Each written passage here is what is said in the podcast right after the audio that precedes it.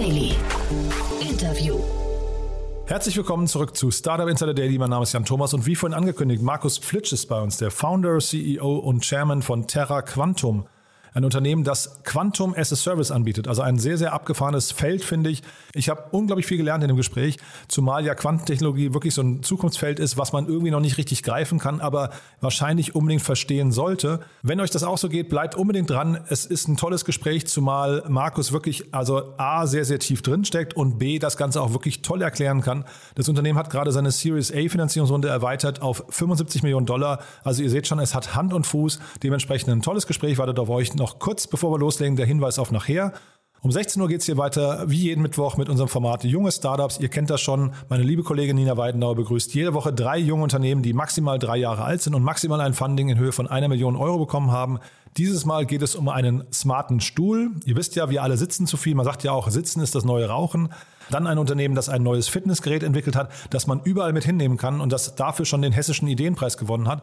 Und dann ein Unternehmen, das sich an alle Hundebesitzer richtet, nämlich eine Überraschungsbox für euren Hund mit Spielzeugen, mit Leckereien, mit äh, Pflegeprodukten und auch Ergänzungsprodukten. Ja, also irgendwie auch ein ganz abgefahrenes Thema. Das kommt nachher alles um 16 Uhr. Ihr seht schon, reinschalten lohnt sich wieder. Macht immer großen Spaß in den jungen Unternehmen. Die sind ja irgendwie noch total motiviert, total euphorisch und wollen alle noch die Welt erobern. Dementsprechend, ja, also einfach reinschalten und mitfreuen. Jetzt kommen noch kurz die Verbraucherhinweise und dann, wie angekündigt, Markus Flitsch, der Founder, CEO und Chairman von Terra Quantum.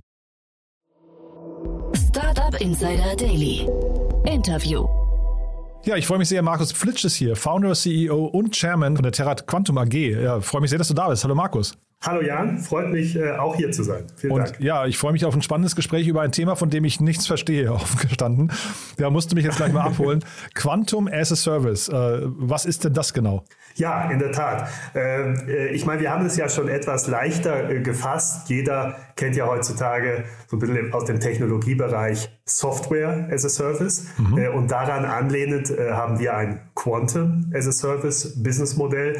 Im Kern heißt das, wir stellen Quantentechnologie zur Verfügung für Unternehmen und Nutzer und machen es ihnen dabei möglichst leicht. Das heißt, ganz kleine Entry Barriers, damit man auch Quantenapplikationen heute schon nutzen kann. Und bei wem, also wen habt ihr im Blick gehabt, als ihr euch das habt einfallen lassen? Ja, äh, tatsächlich äh, vom äh, Zielkunden äh, kommend.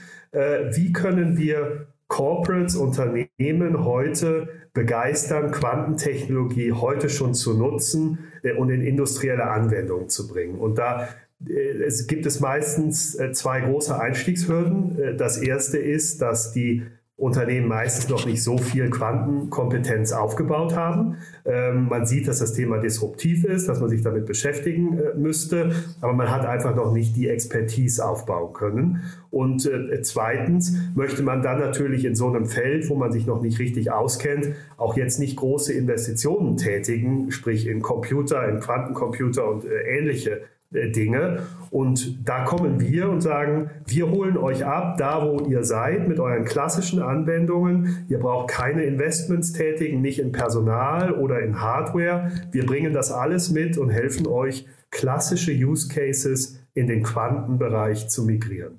Und diese Use Cases, welche Zielgruppen habt ihr da vor Augen? Weil ich meine, das ist ja wahrscheinlich jetzt erstmal ein Thema, was für jeden Neuland ist. Da muss man wahrscheinlich auch sehr viel erklären. Ne? Ich kann mir vorstellen, also du sagst quasi, die Leute haben verstanden, sie haben diese Expertise nicht, sie haben verstanden, es ist disruptiv, aber ja, vielleicht kannst du einmal das Disruptive erklären und dann mhm. auch mal erzählen, mit welchen Zielgruppen ihr euch gerade beschäftigt. Ja, gerne. Das Disruptive ist in der Tat äh, faszinierend, wie ich meine. Also ich bin selber Quantenphysiker, äh, hab, äh, war dann am CERN in Genf als äh, Physiker äh, tätig, habe dann aber den Bereich verlassen, 20 Jahre lang, sage ich mal, eine klassische Corporate Finance Career gemacht, äh, Strategy Consulting und äh, dann aber vor vier Jahren gesagt, äh, meine Passion für Quantenphysik plus meine Corporate Finance Erfahrung zusammengebracht und gesagt, lass uns Quantum Tech kommerzialisieren. Und was ist das Faszinierende daran? Wir wenden heute bei einem Quantencomputer zwei Prinzipien aus der Quantenphysik an, die wir eigentlich fast schon seit 100 Jahren kennen äh, hat man vielleicht schon mal gehört, Superposition und Entanglement, Überlagerung und Verschränkung. Der eine oder andere hat vielleicht äh, den Begriff Schrödingers Katze mhm. schon mal gehört, ja, okay. die Katze, die äh, zugleich tot und lebendig ist. Und diese Prinzipien wenden wir beim Quantencomputer an und wir sprechen ja dort von Qubits, nicht mehr Bits. Der Qubit kann alle Werte zwischen 0 und 1 annehmen. Und das führt eben dazu, dass der Quantencomputer einen exponentielle äh, Leistungszunahme äh, zeigen wird mit zunehmender Anzahl von Qubits. Und das ist natürlich phänomenal. Die Exponentialfunktion erschlägt am Ende alles. Äh, und das heißt, der Quantencomputer ist so disruptiv, weil er einfach so mächtig ist. Er wird bald alle Themen übernehmen, wo es um komplexe Optimierungen, Simulationen oder Machine Learning Anwendungen geht. Und das definiert dann auch tatsächlich zugleich die Use Cases. Wir schauen äh, in den Unternehmen nach äh, Anwendungsfällen, wo es um große Datenvolumen geht, die mit komplexen äh, Algorithmen hinsichtlich Optimierung oder Simulation bearbeitet werden. Das ist ein geeigneter Fall für einen Quantencomputer. Äh, und da gibt es ganz viele Beispiele äh, aus den verschiedensten Industrien. Ich kann gerne einen ein bisschen tiefer erläutern, ja, bitte, wenn die ja. Zeit mhm. ist. Aber ansonsten, ja, natürlich. Ja, also äh, vielleicht ein Beispiel, das liegt mir nahe, weil ich halt auch im Investmentbanking gearbeitet habe bei den Investmentbanken gibt es auf der Bilanz äh, große äh, Portfolien, mehrere hundert Milliarden schwer. Die großen Amerikaner äh, haben eine Portfoliogröße von bis zu einer Billion. Das ist das sogenannte Collateral Portfolio. Das ist also über alle Kundenstrukturen hinweg, haben die äh, Exposure zu verschiedensten Assetklassen, Währungen, äh, äh, Government Bonds, äh, Equities und ähnliche Dinge. Und das muss optimiert werden äh, äh, entlang verschiedener Kriterien. Zugrunde liegende Risikokosten, äh, Finanzierungsfunding, Liquiditätserfordernisse. So ist also ein mal, komplexer Optimierungsalgorithmus für Investmentbanken.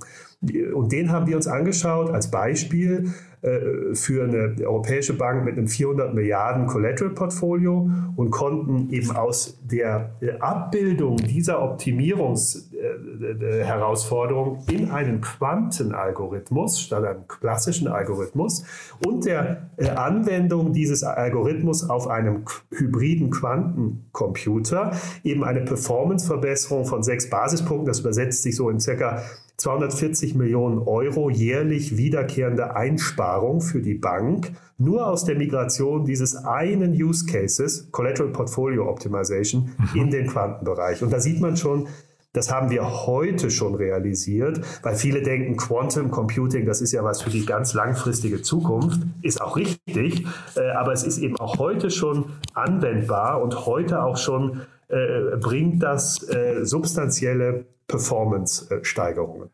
Und jetzt und diese 6% Basispunkte, diese Steigerung. Sechs, kannst, sechs Basispunkte, ja. ja kannst ja. du mal ganz kurz nochmal äh, sagen, wie, wie ist der Prozess dahin? Also wie hat man sich das vorzustellen? Mhm. Äh, in der Tat muss man erstmal diesen Fall finden, sozusagen, diesen Use Case, nicht? Und äh, da schauen wir uns halt die Geschäftsmodelle der Banken, jetzt in dem Beispiel, wenn wir jetzt über Finanzdienstleister sprechen als Kunden, äh, an und schauen, wo sind hier eigentlich eben solche komplexen Optimierungen am Werk. Ja, da kann man natürlich bei Banken an eben Portfolio-Optimierungen, Monte Carlo-Simulationen und diese Dinge denken. Und da gucken wir rein und dann finden wir eben dort so einen Fall im Dialog mit der Bank. Aha, da geht es um große Datenmengen, große Volumina, sehr komplexe Optimierungsalgorithmen. Und dann sagen wir, ja, da zoomen wir uns hinein. Und dann gucken wir uns diese ganzen klassischen Randbedingungen an, die dieser Algorithmus erfüllen muss. Und dann kommen unsere Quantenphysiker und entwickeln einen Quantenalgorithmus. Das ist dann ganz was anderes. Das ist sozusagen diese berühmte Schrödinger-Gleichung. Also es ist noch wirklich äh, das Handwerkzeug der Quantenphysiker. Das hat, äh, ist wirklich noch deren Domain und wird es auch für viele Jahre noch bleiben sozusagen. Und dann entwickeln diese Quantenphysiker einen Quantenalgorithmus und äh, der eben genau diese Sachen abbildet und dann brauchen wir aber entsprechend auch eine andere Hardware. Wir brauchen dann nicht mehr einen klassischen Hochleistungsrechner, sondern eben, in unserem Fall ist das ein hybrider Quantencomputer, aber wir brauchen in irgendeiner Form eine Qubit-Funktionsweise, also wie eben dieser Quantencomputer funktioniert, der eben diese ganzen Werte zwischen 0 und 1 pro Qubit annehmen kann und lassen das darauf laufen. Ja, und äh, dann sehen wir, welchen Speed-Up, welchen Performance-Uptick das bringt und wenn das dann äh, äh, promising ist und vorteilhaft, dann reden wir mit dem Unternehmen, wie wir das jetzt auch in die alltägliche Implementierung und Anwendung bringen. Mhm.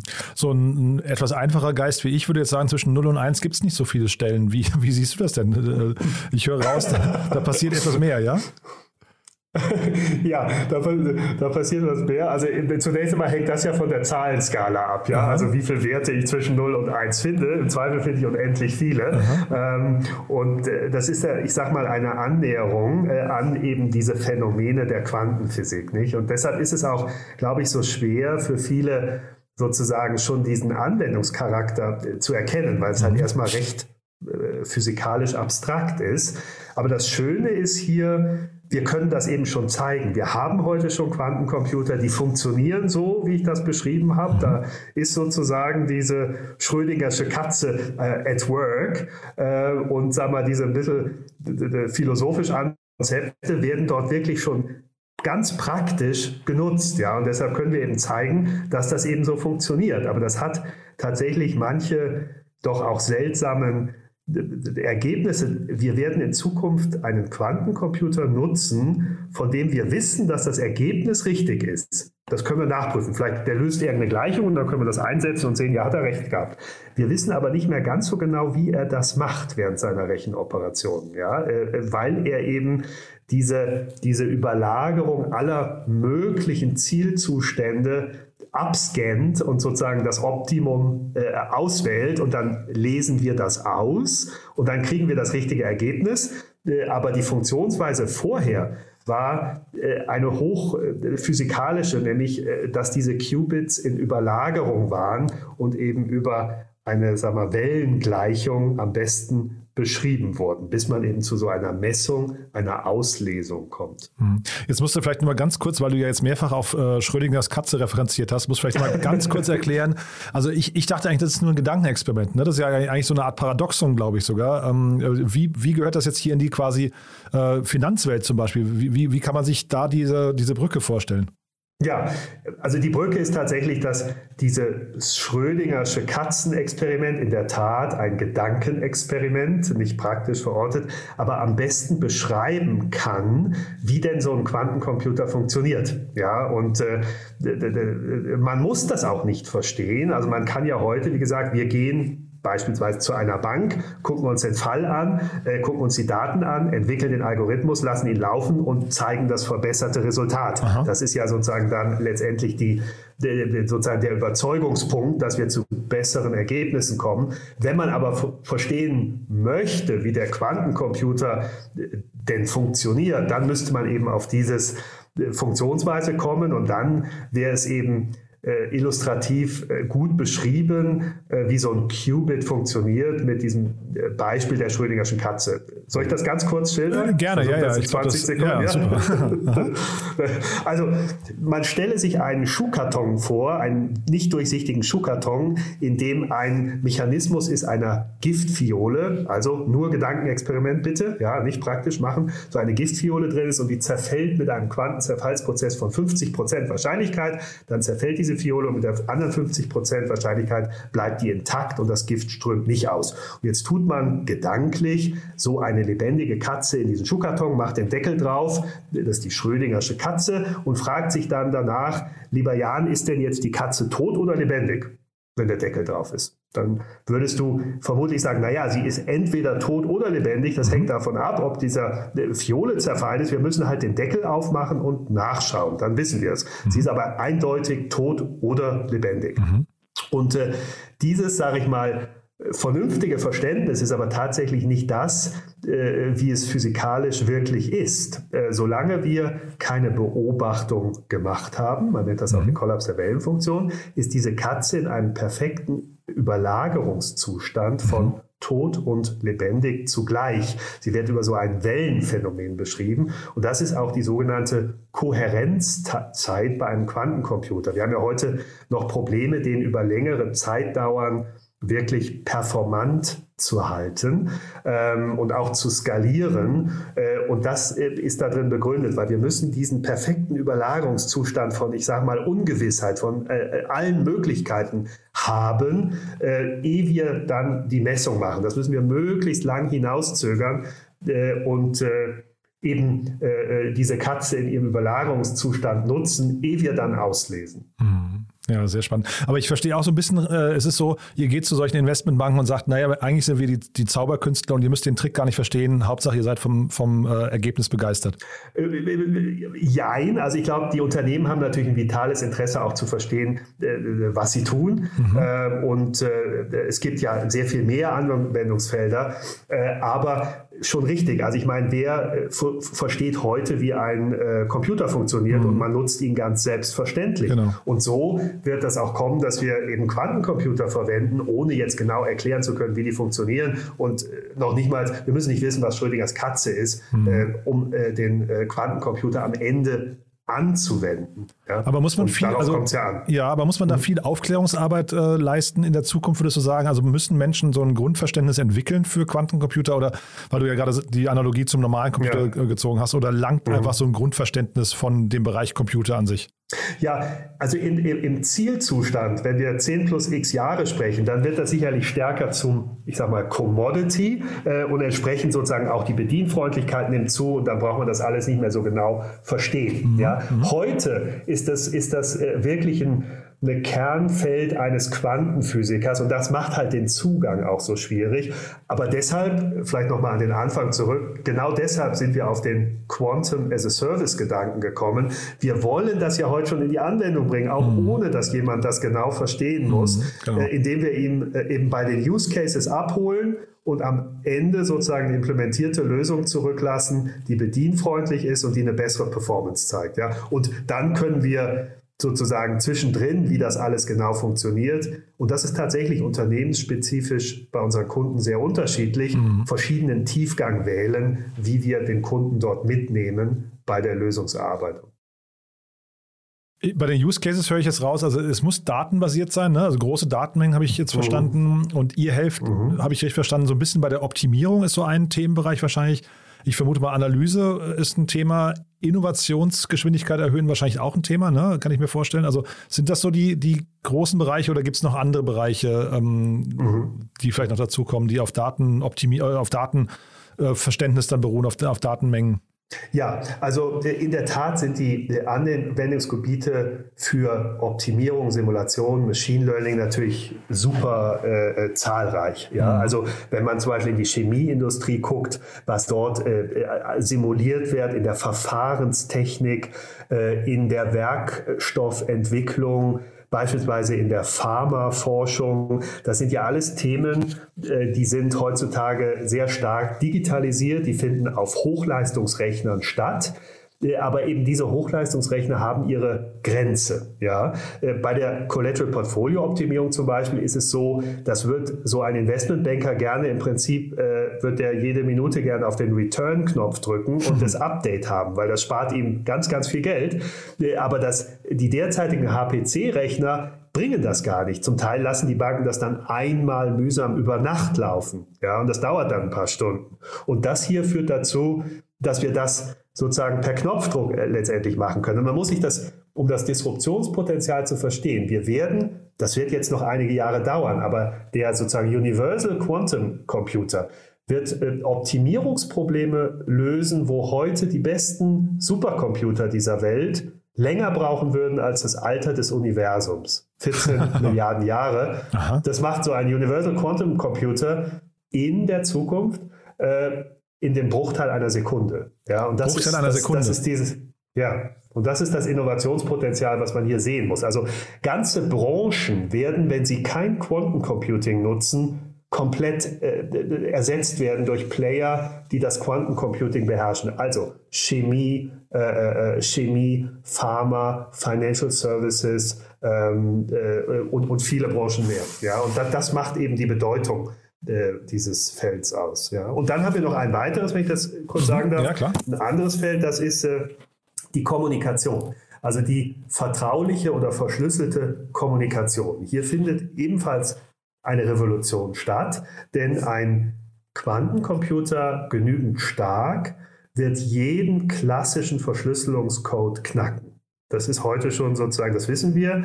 Ähm, Und insofern ist es eine Frage der Zeit, wann diese Quantencomputer-Hardware so gut ist, so performant ist, dass eben entsprechend nichts mehr sicher ist. Letztendlich also nicht die verschlüsselte E-Mail, nicht der sonstige Datenaustausch äh, und nicht mehr das äh, Blockchain-Protokoll, ja, mhm. äh, um ein breites Feld zu nennen. Und da äh, sind wir auch sehr aktiv, das nennt man äh, Quantenkryptographie, eben Verschlüsselungsprotokolle zu entwickeln auf Basis eben von äh, Quantenphysik, die so einem Angriff eines Quantencomputers standhalten, um Unternehmen ähm, und Nutzer quantensicher äh, aufzustellen, okay. denn sonst werden sie gehackt werden. Ja, das sind so äh, wichtige Felder, mit denen wir uns beschäftigen und wo wir eben auch schon äh, viele Kunden haben. Also das Thema ist schon durchaus äh, eben an den relevanten Stellen äh, sozusagen ähm, äh, in Anwendung. Mhm. Ähm, die Unternehmen wissen, dass sie sich darauf einstellen müssen. Und kannst du noch mal vielleicht kurz beschreiben, wie ihr euch euren Kunden nähert? Weil ich kann mir das noch nicht so richtig vorstellen. Also es klang ja jetzt vorhin so, als ihr wisst noch gar nicht, wie das Resultat, wie, wie hoch das Einsparungspotenzial sein könnte, das, also die Effizienz mhm. eures Einsatzes. Wie kann man da Kosten berechnen und wie könnt ihr überhaupt ein Leistungsversprechen abgeben im Vorfeld?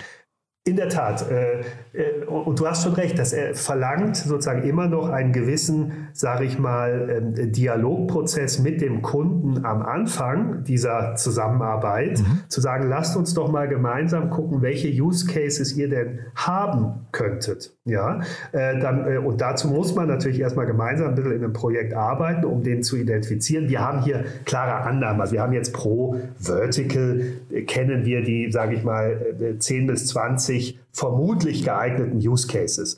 Aber ob das dann in dem speziellen Fall, bei dem speziellen Unternehmen, in dem speziellen Simulationsverfahren bei einem äh, Chemieunternehmen auch der Fall ist, das müssen wir uns wirklich konkret angucken.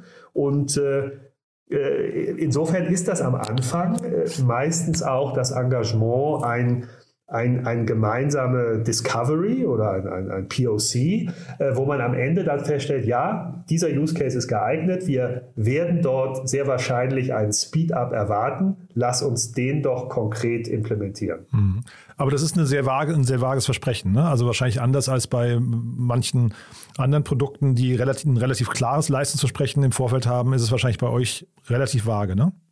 Ja, es ist sozusagen im konkreten Fall, welchen Speed-up können wir auch mit heutiger Hardware, weil wir sind ja sozusagen, das ist ja eine sich entwickelnde Industrie, wo die Hardware auch immer besser wird sozusagen. Es ist ja so wie vielleicht sage ich mal, wenn man sich eine Internetseite äh, Mitte der 90er oder so äh, äh, angeguckt hat mhm. äh, und heute sozusagen äh, so ein Sprung in der Entwicklung auch der Technologie findet ja hier gerade statt, parallel. Das heißt, das ist ein bisschen, muss man sich vortasten, welche Performanceverbesserung wir heute schon bewerkstelligen können. Ähm, aber das Gute ist, wir haben ja so einen sogenannten hybriden Ansatz. Wir äh, haben äh, Anfang des Jahres das erste globale Hybrid Quantum Cloud Data Center eröffnet in Wien. Und da können Kunden eben per Cloud-Zugriff auf den hybriden Quantencomputer nehmen und äh, ihre, ihre Applikation laufen lassen. Was ich sage ist, äh, da diese Entwicklung, diese Software, die wir jetzt entwickeln mit den Unternehmen, mhm. beispielsweise für diesen Collateral Portfolio Optimization Case,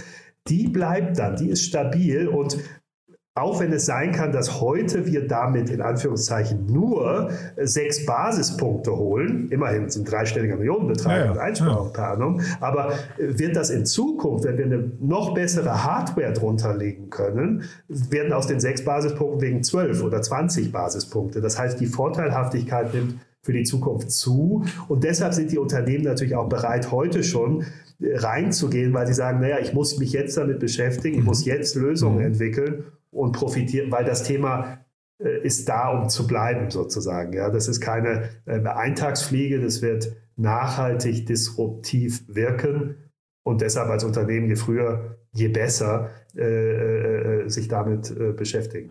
Ich höre aber auch raus, diese Quantenalgorithmen, von denen du gesprochen hast, die sind dann einigermaßen zeitlos, ja? Ja, das ist äh, in der Tat so. Wir speziell konzentrieren uns in unserem Geschäftsmodell darauf, die Algorithmen, sogenannte hybride Quantenalgorithmen, zu bauen, die ähm, hardware-agnostisch sind. Mhm. Ja, weil wir mhm. wissen heute noch nicht genau, wie so die physikalischen Hardware-Grundlagen eines Quantencomputers sein werden. Es, äh, da gibt es äh, mehrere Technologien im Wettbewerb, manche basieren auf Supraleitung, andere äh, könnten bei Zimmertemperatur arbeiten mit Photonen äh, und je nachdem äh, muss man muss man da schauen, dass die Algorithmen am Ende des Tages auch funktionieren, selbst wenn sich die Hardware darunter verändert. Mhm. Da achten wir drauf, ja. Ja, jetzt ist die Welt ja gerade an so einem Punkt, wo man sich an vielen Punkten oder in vielen Bereichen wünschen würde, Sie würden mal ein bisschen aufwachen, ein bisschen irgendwie, ich weiß nicht, ähm, äh, rationaler an bestimmte Themen rangehen. Also mit, mit die meine ich so die, die, die großen Nationen der Welt, die am, am Steuer sind.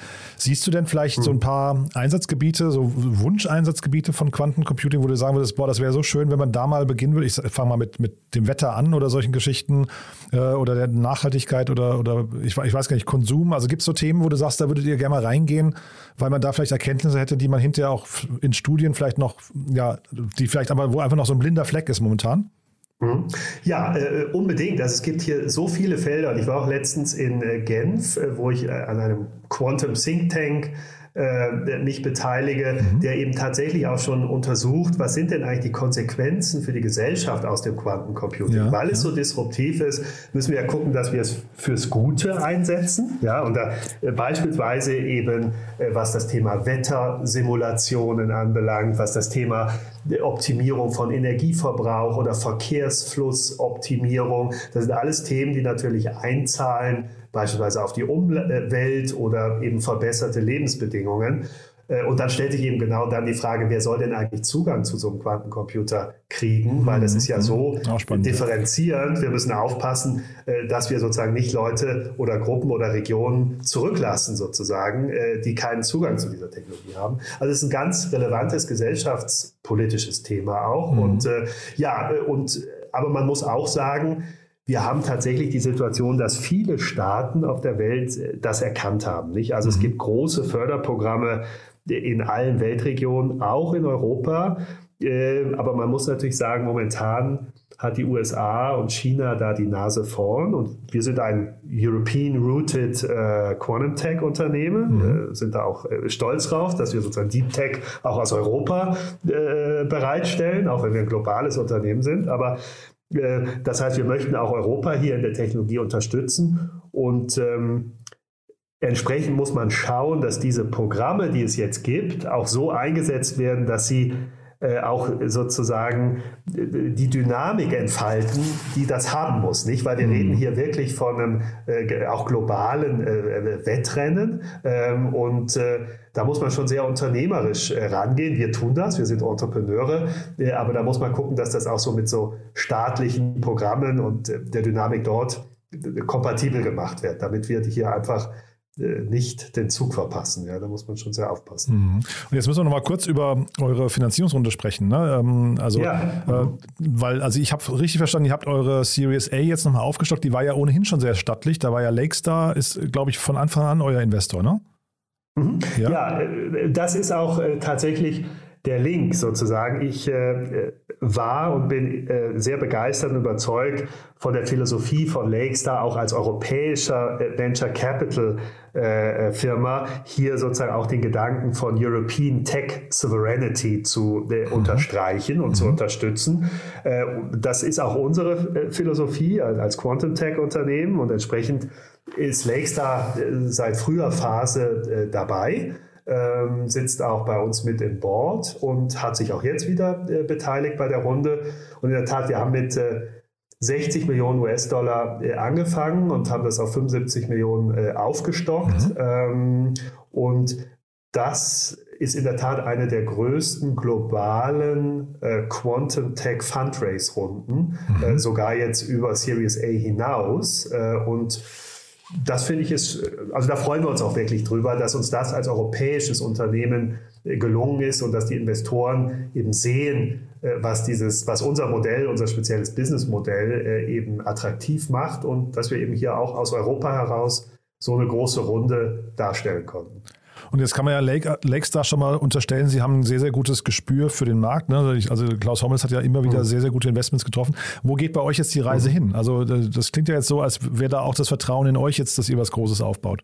Ja, äh, ich denke schon. Und äh, es ist natürlich ein faszinierender Markt. Nicht? Also der Markt ist, hat sehr schnell hohe Einstiegshürden. Ja, und zwar, äh, das sind äh, zwei Kriterien. Das eine ist wirklich, das hört man so oft, aber es ist hier wirklich, ich muss es anführen, so wahr, Zugang zu Talent. Also die Knappheit von Quantenphysikern global ist ein ganz wesentliches Kriterium hier, wie man äh, aufgestellt ist. Und wir haben eben ähm, äh, mittlerweile über ein RD-Team von über 100 Leuten, also fast alles Quantenphysiker, mathematische Physiker. Mhm. Das ist eines der größten global und das ist, das ist die Währung sozusagen. Das ist ein Differenzierungskriterium, weil, und das kommt als zweite Kriterium, das ist die äh, Intellectual Property, die IP, die Patente, die man generiert, weil die Märkte sind riesig. Also wenn ich beispielsweise jetzt mal Collateral Portfolio Optimization, dahinter steht ein Quantenalgorithmus, auf den wir die IP besitzen. Äh,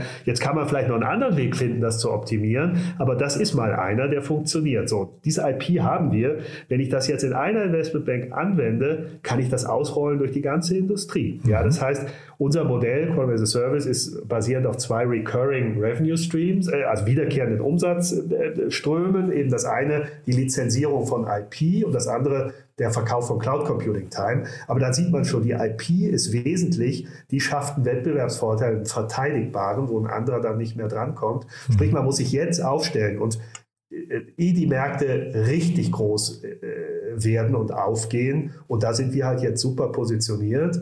Äh, und ich glaube, das ist eben auch mitentscheidend, dass man den Markt prägt, ehe er sich wirklich entwickelt. Da sind wir an der mhm. frühen Phase ganz vorne mit dabei.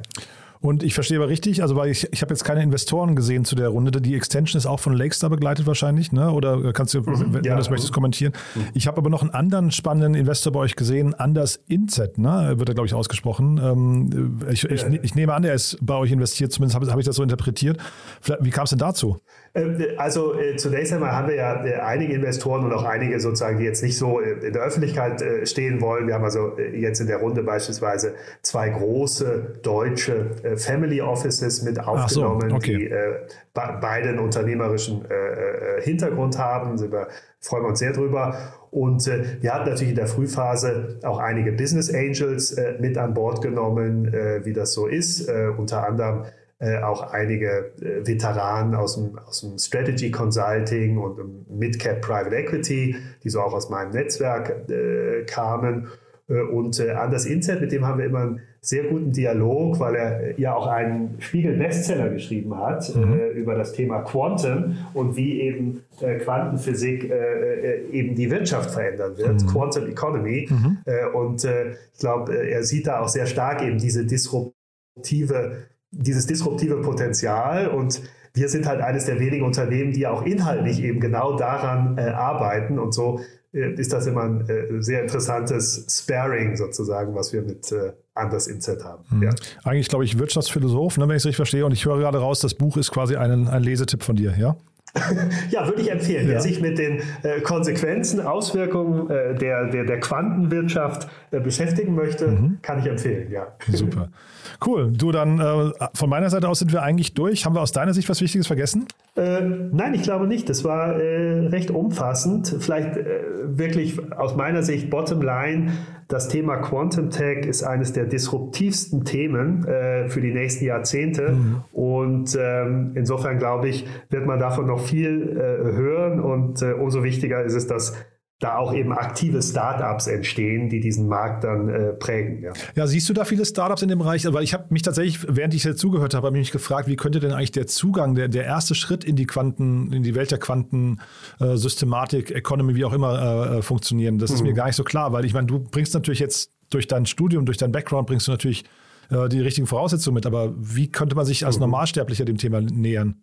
In der Tat schwierig und du hast äh, äh vollkommen äh, recht. Äh, ist jetzt nicht so einfach, wie man das vielleicht bei einem anderen Modell macht, wo man sagt, naja, welches, äh, welches Economy sozusagen hat denn da irgendwo eine Lücke oder ein White Space und dann mhm. mache ich das halt, genau. dann setze ich mich da drauf.